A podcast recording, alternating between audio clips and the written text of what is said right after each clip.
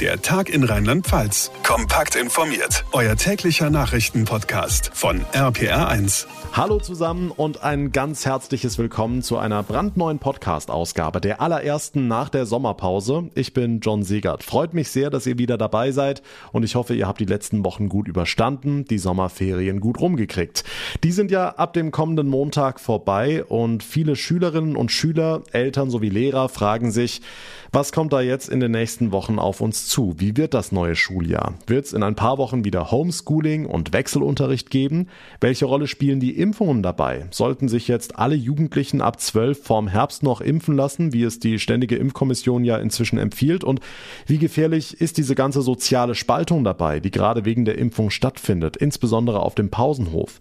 Alles sehr wichtige Fragen, die uns brennend interessieren, neben der ganzen Diskussion um 3G bzw. 2G 2G, was uns ja alle betrifft.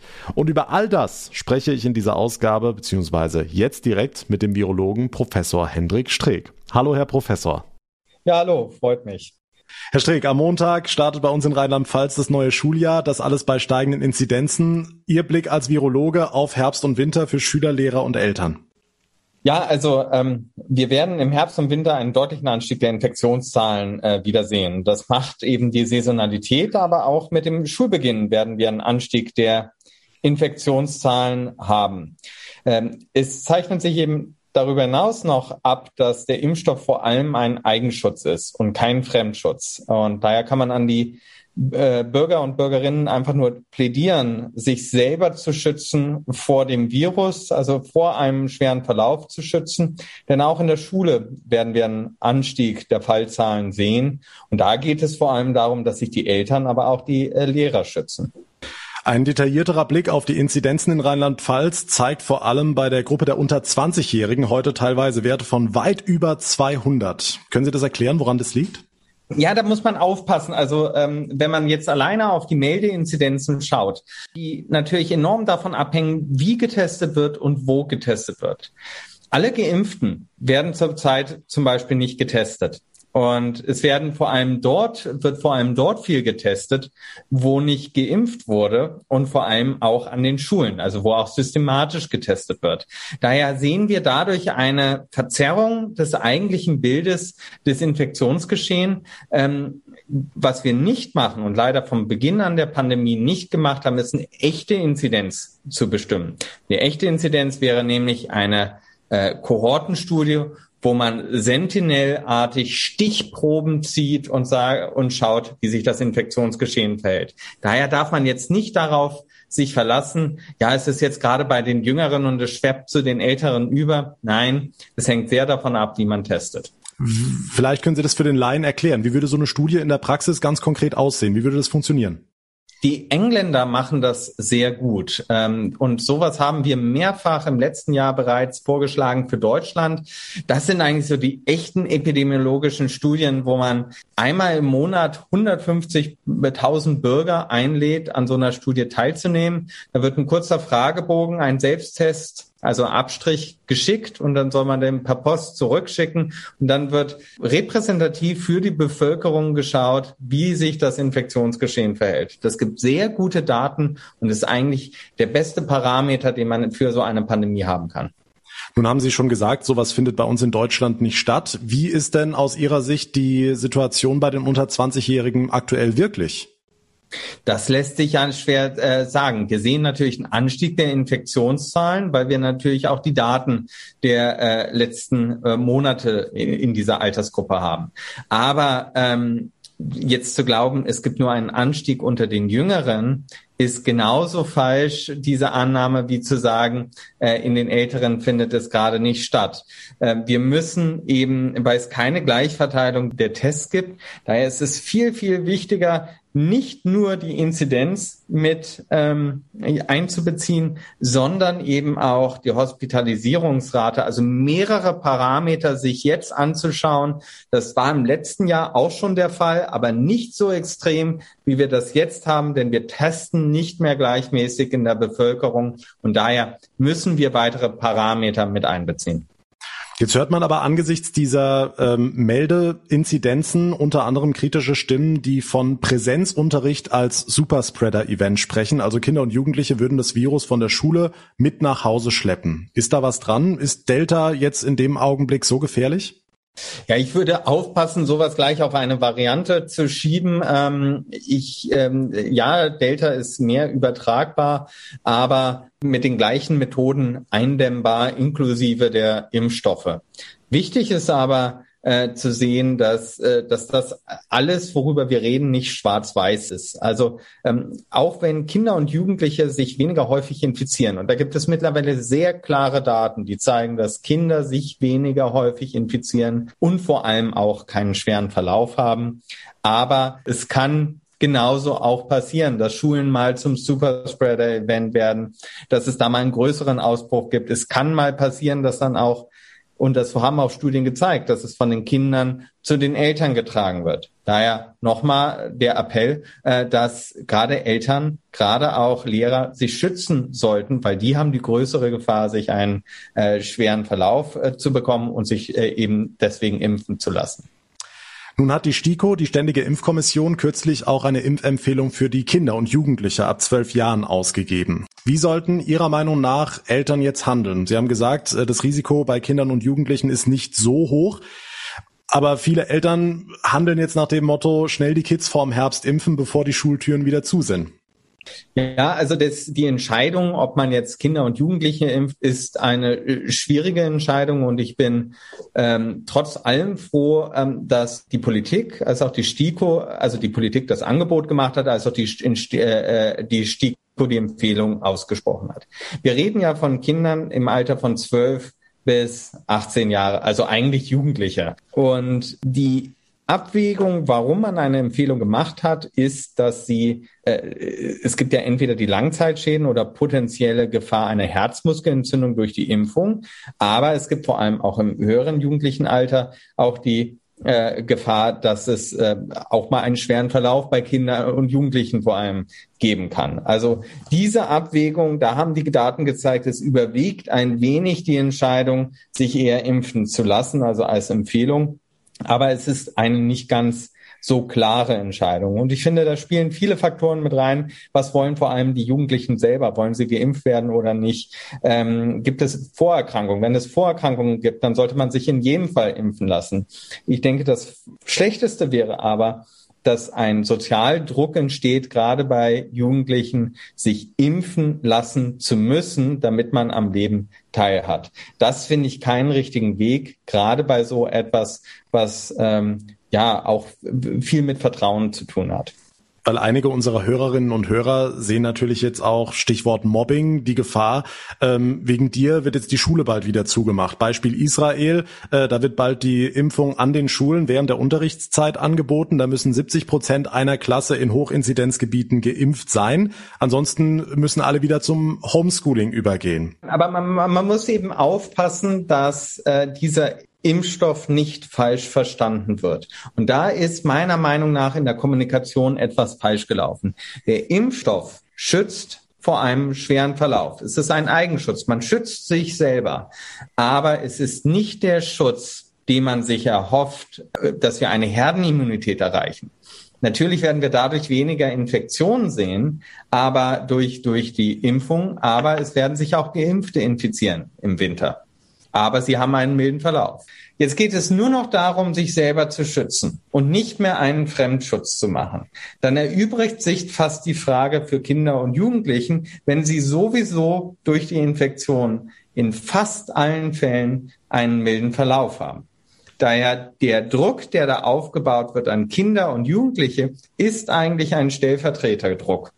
Weil viel wichtiger ist, die Menschen über 60 Jahren, die noch nicht geimpft sind, an die zu appellieren und denen klarzumachen, das Virus ist ernst zu nehmen und man kann es am besten ernst nehmen, indem man sich impft. Aber nicht darum, dass jetzt die Kinder einen vor einer Infektion bewahren. Das wird nicht über den Impfstoff erreichbar sein. Dann ist aber doch das, was in der politischen Kommunikation läuft, eigentlich ein riesengroßes Fiasko. Da fallen Sätze wie von Geimpften geht keine Gefahr mehr aus oder Impfen ist ein solidarischer Akt, hat Jens Spahn letzte Woche gesagt. Ähm es ist eben nicht so schwarz-weiß, wie es häufig dargestellt wird. Und natürlich ist Impfen auch ein solidarischer Akt. Wenn ich mich selber rausnehme von der Gefahr eines schweren Verlaufes und mich rausnehme, potenziell Krankenhauseinweisung zu haben, hält man die Krankenhäuser frei und äh, äh, schützt das Gesundheitssystem vor Überbelastung. Also dahingehend ist es schon ein äh, solidarischer Akt. Und natürlich reduziert der Impfstoff auch die Infektionswahrscheinlichkeit und die Wahrscheinlichkeit, dass ich als Geimpfter das Virus weitergebe. Aber es ist nicht so schwarz-weiß, wie es dargestellt wird, die, dass irgendjemand hier mal Herdenimmunität ins Spiel gebracht hat. Das ist einfach falsch, weil das gibt es für so einen Impfstoff nicht. Ähm, wir müssen viel eher äh, uns solche Daten in Ruhe mal diskutieren, zum Beispiel was im Provincetown-Ausbruch passiert ist. In Provincetown, äh, da war größere Feier in Massachusetts und da waren äh, 50 Prozent, über 50 Prozent der Infizierten Geimpfte. Aber wenn man sich dann die Hospitalisierung anschaut, also wirklich auch ein großer Ausbruch war unter Geimpften. Aber wenn man sich die Hospitalisierung anschaut, dann war fast ausschließlich waren die, die im Krankenhaus behandelt werden müssen, die Ungeimpften und nicht die Geimpften. Und das ist genau der Effekt vom Impfstoff, den wir immer mehr nach vorne rücken müssen, worum es hier eigentlich geht. Dass wir uns ermutigen, uns vor diesem Virus zu schützen. Es ist eine Eigenverantwortung, die wir dann nehmen, für unseren eigenen Körper, für unser eigenes Leben. Aber das ist was ganz, ganz Wichtiges, was Sie gerade sagen, weil Sie ja damit den Wind aus dem Segel nehmen. Also dieses, der ist so unverantwortlich, weil äh, der sich nicht impfen lässt oder mit dem will ich nichts zu tun haben oder der darf jetzt im Fußballverein nicht mittrainieren, weil er nicht geimpft ist. Das ist ja gerade eine, eine regelrechte Spaltung, was bei uns stattfindet, durch diese Falschannahme. Ja, äh, also ich meine, äh, ich habe es ja versucht vorhin zu relativieren dahingehend, das ist natürlich auch die Wahrscheinlichkeit, dass jemand infiziert ist, die Wahrscheinlichkeit, dass jemand äh, das Virus weitergibt unter Geimpften ungleich niedriger ist. Die REACT-1-Studie, die da gemacht wurde aus England, die sagt, dass es rund eine zweifach oder dreifach verringerte Wahrscheinlichkeit der Infektion von Geimpften gibt. Also es hat natürlich einen solidarischen Charakter, wenn man sich impft. Ne? Und die, wenn nur Geimpfte in einem Raum sind, ist es sehr viel unwahrscheinlicher, dass es dort eine Infektion stattfindet, als wenn nur Ungeimpfte in einem Raum sind. Aber so. es ist eben nicht, leider nicht so schwarz und weiß, wie das von allen Seiten dargestellt wird. Was die meisten zu Recht natürlich gerne hören wollen, ist die Frage, sind jetzt Geimpfte infektiös, wenn sie sich infizieren, infektiös oder nicht? Wir, und wir können uns eigentlich dann nur in dem Graubereich bewegen, dass es die Wahrscheinlichkeit eben verringert ist. Gut, aber es geht natürlich um unser aller Freiheit, um unser gesellschaftliches Leben. Sie haben jetzt gesagt, äh, wenn ich Sie richtig verstanden habe, diese angestrebte Herdenimmunität, die die Politik ja immer wieder propagiert, die gibt's eigentlich für SARS-CoV-2 gar nicht. Wir werden nicht die Herdenimmunität erreichen im klassischen Sinne, wie wir äh, sie uns äh, vorstellen. Also Herdenimmunität ist ja damals mit Brucellose-Ausbruch, das ist ein äh, Bakterium, was ähm, zu Spontanaborten bei Kälbern führt, ist 1910 dieses Konzept ähm, aufgestellt worden von einem Veterinärmediziner, nämlich dass die Kälber oder die äh, Kühe, die das durchgemacht haben, die Infektion äh, geschützt sind und dadurch durch ihre Immunantworten und dadurch das ungeschützte Leben, das Kalb quasi vor der Infektion schützt. Das ist der klassische Gedanke, dass alle, die genesen oder geimpft sind, den einen ungenesenen Geimpften schützen. Das werden wir nicht haben, weil Geimpfte natürlich auch Virus im Rachen manchmal tragen können, weniger wahrscheinlich, aber sie können Virus im Rachen haben und es auch weitergeben. Was wir aber sehen, ist ein Herdeneffekt nämlich dass die Infektionsketten immer eher auch mal abreißen. Und daher ist es auch eher richtig, dass man Geimpfte und Ungeimpfte miteinander auch interagieren lässt, dass man die Gruppen nicht separiert, weil sonst gibt es eher unter Ungeimpften auch mal ein Superspreading-Event. Aber jetzt ist ja genau das passiert mit dieser 2G-Regelung, die jetzt am Wochenende in Hamburg in Kraft treten soll. Also ungeimpfte sollen draußen bleiben, dafür dürfen Restaurants, Kinos und andere Veranstaltungsorte wieder volle Kapazität nutzen. Ist das Ihrer Meinung nach dann der richtige Weg? Schauen Sie, wenn man so am Schreibtisch oder am Rechenschieber sitzt und ähm, äh, sich das durchmodelliert und denkt, das, das klingt ja alles wunderbar, dann werden äh, erstmal wird ein bisschen Druck aufgebaut, dass die Menschen sich impfen lassen. So ein gewisse Nudging äh, finde ich ja auch äh, ist ja gar nicht so verkehrt. Und dann werden die Ungeimpften also bestraft und sollen zu Hause bleiben und äh, können am sozialen Leben nicht mehr teilnehmen. Das denkt man sich dann so aus, aber der, der andere Effekt, der eben dann sozial auch passiert, ist, dass sich Ungeimpfte dann gemeinsam treffen. Und man hat eine Separierung von Geimpften und Ungeimpften. Und die Ungeimpften werden weder getestet ab Oktober, noch sonst irgendeine Kontrolle findet statt. Es findet im privaten statt. Und wir kreieren dadurch eher Super-Spreading-Events mit hohen Infektionszahlen, als wenn wir sie vermengen, aber zum Beispiel eine Testpflicht haben. Weil wir wollen doch gerade das Infektionsgeschehen runterhalten. Da bringen wir doch die Ungeimpften mit den Geimpften zusammen, dass dieser Herdeneffekt entsteht, die Infektionsketten abreißen und man aber einen Nudging-Effekt dadurch hat, dass sie sich immer testen lassen müssen, weil das ist, glaube ich, nervig sowieso, wenn man äh, ja alle paar Tage sich testen lassen muss.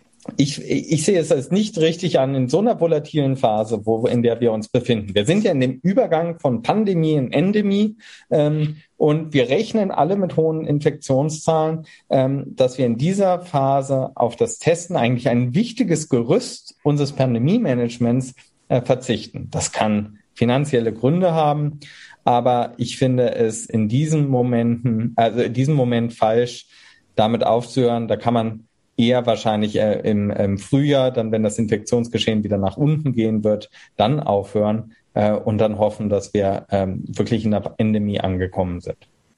Umgekehrt gefragt, geht von Geimpften dann mehr Gefahr aus, weil die sich unter Umständen sorgloser verhalten, keine Abstände einhalten, keine Maske tragen? und auch nicht testen lassen müssen? Also erstmal, ein Risiko kann man nicht komplett minimieren. Das wird man in dieser Pandemie nicht schaffen. Zweitens, ähm, äh, natürlich gibt es auch die Möglichkeit, dass dann Geimpfte äh, sich sorgloser verhalten und dann auch das Virus eher weitergeben. Das kann passieren. Aber ähm, Geimpfte sind weniger häufig infiziert, wie wir hatten. Sie sind weniger häufig, können sie das Virus weitergeben. Und vor allem ist, wenn sie doch das Virus weitergeben, ist auch die Erkrankungsdauer, also die, die Zeit, Zeitspanne, in der sie das Virus weitergeben, auch noch reduziert. Sodass natürlich ähm, besteht dahingehend eine Gefahr, aber es ist das Beste, was wir haben. Und ich glaube, jetzt nur darauf sich zu spezialisieren, dass wir dauerhaft die Inzidenzen immer wieder runterdrücken, auch unter den Geimpften, dann kann ich Ihnen versprechen, dass wir in zehn Jahren auch nochmal dieses Gespräch haben, weil wir dann auch immer noch auf Inzidenzen schauen werden, äh, da wir unter den meisten Geimpften dann immer mal wieder auch mal Virus finden. Das Virus wird ja leider auch so gerne wir das komplett kontrollieren wollen. Wir werden es nicht wegbekommen. Es wird Teil von unserer täglichen Diagnostik hier werden, aber es wird auch Teil eben ähm, von einem Krankheitsbild sein, was wir in äh, Deutschland haben. Und daher jeder irgendwie, wie es ja mal sehr einfach hieß, jeder wird damit Kontakt machen. Das wird wahrscheinlich so sein, weil das Virus eben äh, äh, immer wieder mal in Wellen auftreten wird.